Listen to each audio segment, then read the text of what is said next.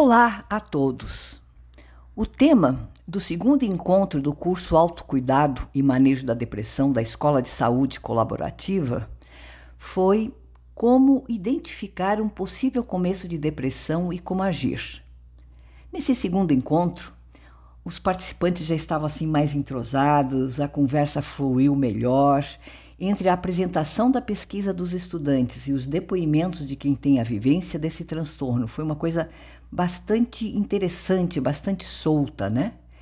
Minha ação como convidada é de dar uma dinâmica fluida dos depoimentos. Mas olha, os participantes que estavam inscritos, eles contribuíram em muito com as suas próprias narrativas e foi uma coisa, uma experiência muito realizadora esse segundo encontro. A abordagem sobre gatilhos emocionais e o estresse no começo da depressão nos esclareceu esse conceito de gatilho tipo assim um disparo de traumas que aciona memórias ruins e tem o poder de mudar o estado de humor ou de ânimo, desencadeando assim sensações desagradáveis, afetando o indivíduo, baixando a autoestima, realçando sentimentos de desamparo. Fui tratado justamente como se pode identificar esses tais gatilhos, pois até que são fáceis de perceber. Eu mesma digo que tenho meus faróis internos que identificam esses gatilhos, que me dão uma espécie assim de alerta.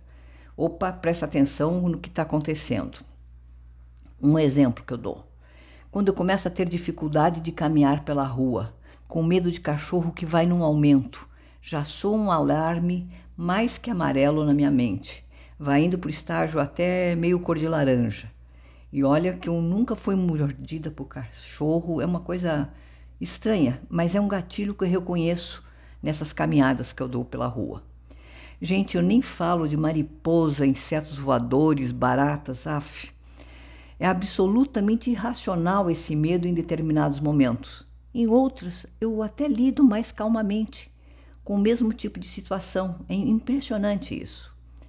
É um exemplo pessoal de tempos de fragilidades e dos meus gatilhos. Cada um tem os seus gatilhos e as suas fragilidades foram apontados alguns dos principais gatilhos para depressão: estresse, solidão, doenças crônicas, consumo de álcool e drogas, e aqui conversamos o abuso de álcool e drogas. Sobre o consumo, que também foi comentado que ele pode ser um gatilho para depressão, mas também pode ser utilizado como forma de aplacar a ansiedade e o desassossego de sentimentos ainda não diagnosticados. Se ao identificarmos esses gatilhos e racionalizarmos, mudando de hábitos, ambiente, podemos evitá-los. Achei muito interessante o que foi lido por um dos estudantes apresentadores. Toda a pessoa tem uma ferida interna emocional e vai sofrer um pouco ao ouvir sobre determinados assuntos. Mas dependendo do trauma, é melhor olhar para ele do que fingir que não existe. Isso pode inclusive ajudar na busca pelo tratamento do problema real e mais profundo. Olhe só que lindo. E intenso. Além dos gatilhos emocionais, foi abordada a questão do estresse, seja ele agudo, mais intenso e curto, em situações traumáticas, ou crônico, mais brando, por vezes invisível no cotidiano, mas que está ali acumulando-se e gerando consequências maiores. O estresse é uma reação natural do organismo que ocorre quando a gente vivencia a situação de perigo ou ameaça, que nos coloca em estado de alerta, provocando alterações físicas ou emocionais. O estresse influencia vários, em vários problemas físicos: dor de cabeça, insônia, problemas gastrointestinais ou alimentares, dores, pressão alta, diabetes e até mesmo problemas relacionados com a sexualidade. Entra aqui também a variação no humor que pode ficar mais irritável. Nós também abordamos nesse encontro a relação entre estresse e a depressão. Nos diz que até 50% dos adultos sofrem com depressão após situações de estresse.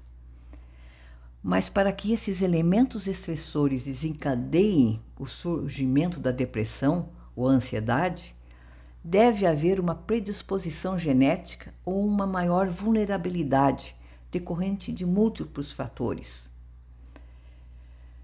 Houve uma substancial troca de experiências vivenciadas e as pesquisas e estudos dos alunos que também trouxeram essas vivências como estudantes ou no próprio ambiente familiar ou até escolar. Combinamos de, ao longo da semana, anotarmos lá no nosso grupo de trabalho os possíveis gatilhos estressores que se apresentassem. Eu me despeço lembrando que os dados sobre a Escola de Saúde Colaborativa e a autoria desses encontros estão lá no meu site cristinaoliveira.org. Eu espero que vocês estejam gostando deste acompanhamento, desta vivência desses encontros. E meu até breve a vocês.